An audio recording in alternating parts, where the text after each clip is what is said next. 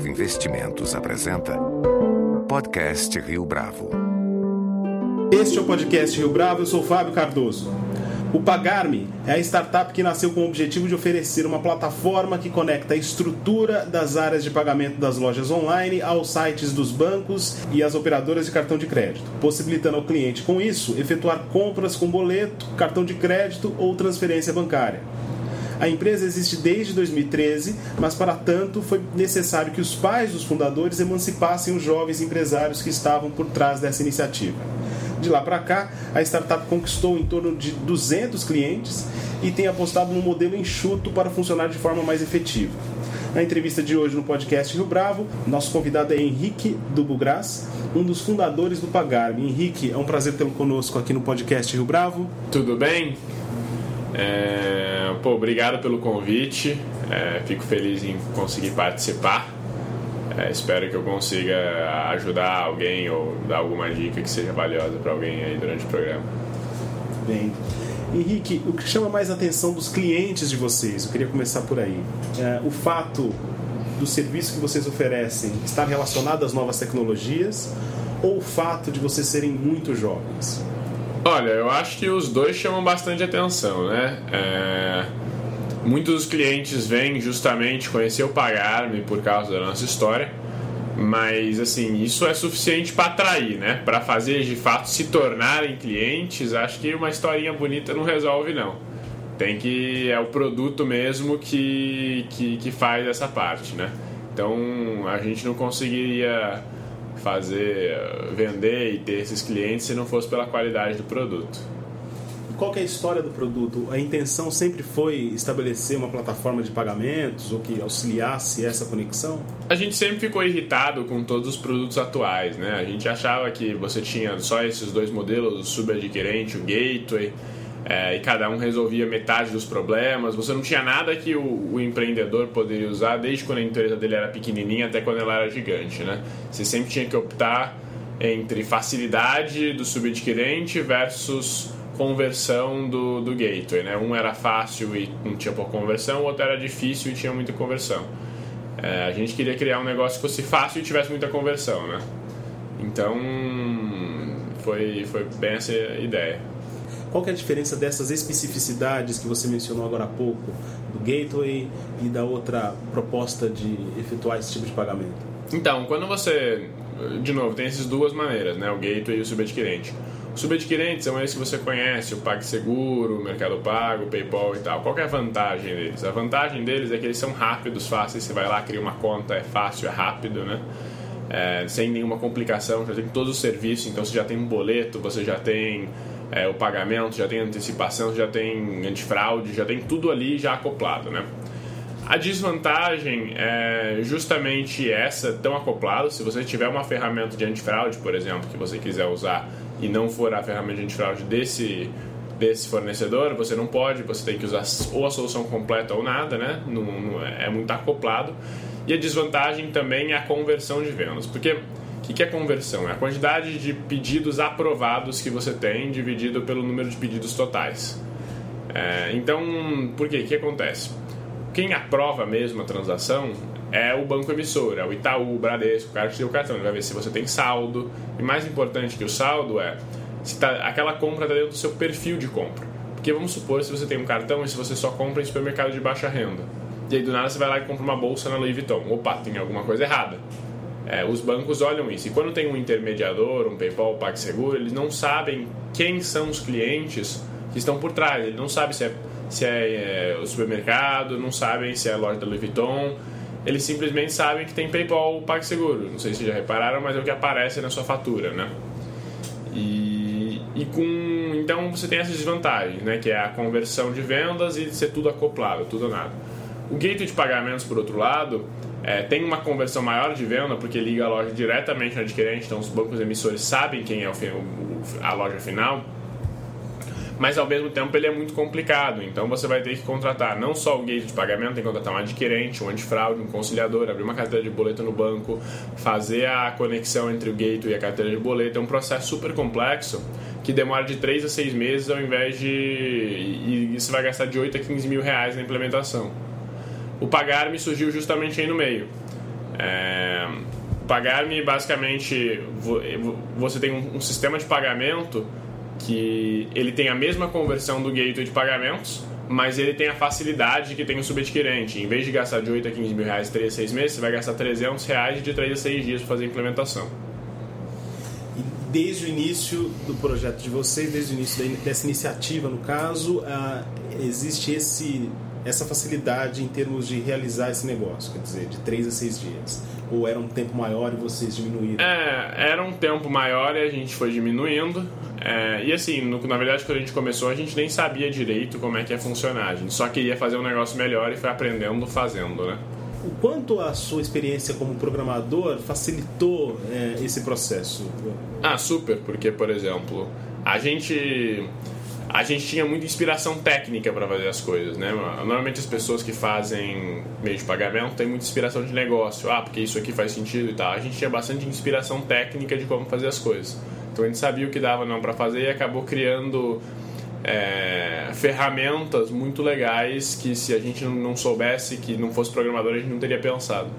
E você mencionou agora há pouco que o, o Pagarme ele vincula-se tanto a empresas pequenas, a, que não tem tanto capital e, e não tem é, tanta abrangência, até empresas grandes. Vocês conseguem identificar um perfil é, dos clientes de vocês? Ou a não gente, existe esse perfil? A gente tem clientes de todos os tipos, de todos os segmentos. Né? A gente quer ser uma solução muito bom para todo mundo. Então, a gente tem desde clientes que acabaram de entrar em operação, que nem entraram em operação ainda, até a empresa aberta em bolsa. É, então, não, não tem um perfil muito definido, não. E as demandas são diferentes desses perfis? Muito diferentes, muito diferentes. E como que é a relação de vocês com empresas consolidadas já, com o caso da Cielo e da Rede? É... São parceiros, né? É, a gente usa eles, é, é, aquela parceria que é um pouco mais difícil, porque um é muito maior que você e já tem muito cliente, muito lucro, né? É, então, às vezes, tem pouco incentivo para te ajudar no que você precisa, mas sempre que a gente precisa, a gente pede um pouquinho lá e dá certo. Então, é uma relação de parceria. Você mencionou agora há pouco ainda sobre o fator de eh, segurança. Eh, o quanto a questão da fraude ela ainda interfere na realização de negócios eh, na internet no Brasil? A fraude é um programa grande, né? Porque diferente dos Estados Unidos, todos os nossos, quase todos os nossos cartões aqui são com chip, né? Então com chip e senha que diminuiu absurdamente a taxa de fraude. Então, todos os fraudadores, em vez de fraudar cartão físico, foram fraudar na internet. Né? É, e aí você precisa contar com a ajuda de empresas especializadas para te ajudar a diminuir essa fraude, senão seu negócio vai ficar insustentável. Porque a partir do momento que o fraudador descobre que você está vulnerável, ele vai avisar para todos os outros. E aí você vai ter um ataque de fraude no seu sistema. Esses ataques de fraude eles são mais comuns em sistemas de pagamento do que os usuários desconfiam? São muito comuns. E em termos de é, realização, quer dizer, de 2013 para cá, é evidente que vocês já se estabeleceram. É, quais objetivos que vocês se propuseram em 2013 que vocês, de certa forma, já alcançaram e quais, quais ainda que vocês quais são aqueles objetivos que vocês ainda não atingiram? Ah, o que a gente se propôs em 2013 que a gente alcançou foi o break-even, né? A gente conseguiu fazer a empresa ficar lucrativa. É, e eu acho que o que a gente não conseguiu alcançar ainda é que a gente ainda é, a gente só agora aperfeiçoou o modelo do produto que a gente ainda tinha algumas coisas que a gente não estava feliz, né? Como a questão da conciliação, por exemplo, que ninguém resolveu direito, agora a gente conseguiu resolver. É, então agora eu acho que a gente está se propondo a coisas agora para em 2016 ver se a gente completou ou não. Explica pra gente como que funciona essa questão da conciliação. A conciliação é o seguinte, né? Se você faz uma venda em 12 vezes, né? É, o lojista ele recebe em 12 vezes, então ele recebe em 30 dias, 60 dias, 90 dias, 120 dias, etc. É, então, como isso acontece, e aí você pede uma antecipação de recebível, né? Que é, olha, eu preciso pagar meu fornecedor daqui a 30 dias. Então, é isso aí que eu ia receber parcelado, me cobra uma taxa e paga antes, né? Esse negócio chama antecipação de recebível. Então, se você tem, por exemplo, um milhão de reais para receber e você precisa antecipar 100 mil reais, o que você faz? Você, ah, beleza, me antecipa aí. Mas de onde ele tirou esses 100 mil reais? Ele tirou das últimas parcelas, ela tirou das primeiras parcelas, das parcelas do meio. Era muito difícil para o lojista saber quanto e quando ele ia receber as vendas dele. E a gente criou um sistema que consegue mostrar isso de forma muito fácil. Entendeu? Isso que é a conciliação. E para vocês chegarem a isso, quanto que de energia em termos de. Ah, foi 2014 inteiro pensando como é que ia fazer. E em relação a esse modelo de negócio de vocês, é como que, a, que é uma curiosidade tanto dos empreendedores quanto de pessoas que já estão estabelecidas no mercado, é, como que a, o pagar-me gera receita? Ele cobra um FII sobre transação. É, então, para cada transação que passa, a gente segura um fizinho e repassa o resto. Henrique, ainda sobre a trajetória de vocês, como que essa dinâmica com a programação, a sua, a sua, relação com a programação, de certa forma impactou nos desafios que vocês tiveram que superar nos últimos meses, por exemplo, para fazer é, desenvolver questões como a, a, da conciliação? Vou dar alguns exemplos, né? É, primeiro exemplo é a questão da integração. A maioria das empresas de pagamento, elas simplesmente ignoram o fato da integração. Ah, porque o desenvolvedor entrega qualquer coisa, só paga o que o cara faz. E quando a gente foi construir o pagamento, era uma coisa que a gente leva muito em consideração. A gente, como desenvolvedor, como é que a gente gostaria que fosse essa integração? Como é que a gente gostaria que fossem as APIs? Né?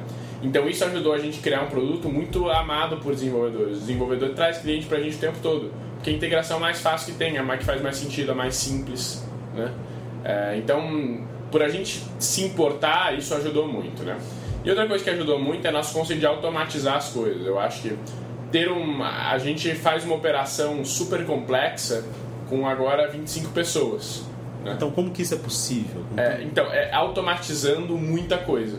Então, a gente não, não, não, não aceita ter processo manual na empresa a gente precisa programar e automatizar tudo. Então, é, emissão de nota, pagamento, tudo isso que a maioria das empresas de pagamento é feito na mão, a gente gastou um tempo muito grande fazendo, automatizando tudo isso e não só automatizando, mas criando robôs que verificam se está tudo certinho, entendeu? É, para conseguir diminuir o mínimo diminuir o mínimo possível de carga manual, trabalho manual e poder só ter na empresa pessoas que estão pensando e fazendo coisas é, mais estratégicas e tal. É, então, isso é, é, um jeito que programação ajudou muito a empresa a ficar muito mais eficiente em relação aos outros concorrentes. E isso diminui o custo final? Sim, muito. Que a gente o nosso maior custo são as pessoas, né? A folha de pagamento, a gente tem que trazer pessoas muito boas. É, mas o nosso custo marginal por transação é muito baixo. E como que é essa, esse processo de recrutamento dessas pessoas muito boas para trabalhar com então, vocês? A gente tem um conceito aqui que gente A só traz gente A. Então, é, o elogio que a gente recebe aqui no Pagarme, de todo mundo trabalha aqui, é que eles nunca trabalharam numa empresa onde ele olhasse para o lado e admirasse todo mundo. É, então a gente foca muito e muito tempo e muito esforço nesse processo seletivo. É, uma pessoa para ela entrar aqui, quase metade da empresa inteira tem que entrevistar ela e tem discussão. E cada pessoa é é muito analisada na decisão de entrar ou não entrar, né? Apesar do filtro ser muito apertado. A gente entrevista mais ou menos 100 por mês e entram mais ou menos dois. É, então é um filtro bem apertado, mas que a gente gasta muito tempo nisso, porque a gente realmente acha que ter as melhores pessoas importa muito. A gente olha cinco coisas na hora de contratar: proatividade, então ver se a pessoa ela faz as coisas sozinha, se você vai precisar ficar mandando nela habilidade técnica com alguma coisa, então ela precisa ser muito boa tecnicamente em alguma coisa. A gente não gosta muito de generalista. Ela precisa ser tecnicamente muito boa em alguma coisa. Habilidade com gente, habilidade pessoal, habilidade de formar pessoas, tudo isso a gente tenta avaliar. É, estômago para risco. A gente quer pessoas que estejam dispostas a tomar risco, a ter remuneração variável ao invés de remuneração fixa, esse tipo de coisa. E ambição têm uma ambição muito grande, queiram fazer participar da construção de alguma coisa muito grande. É, então, olhando essas cinco características, a gente toma a decisão de contratar ou não uma pessoa. Isso se fundamenta no fato de que a ambição do pagar-me também é muito grande. Exatamente. A gente precisa ter pessoas com o tamanho, com o sonho do tamanho do nosso. Henrique do Bugras, muito obrigado pela sua participação no podcast Rio Bravo. Obrigado você. Espero que é, isso, a história ajude mais alguém e obrigado pelo convite.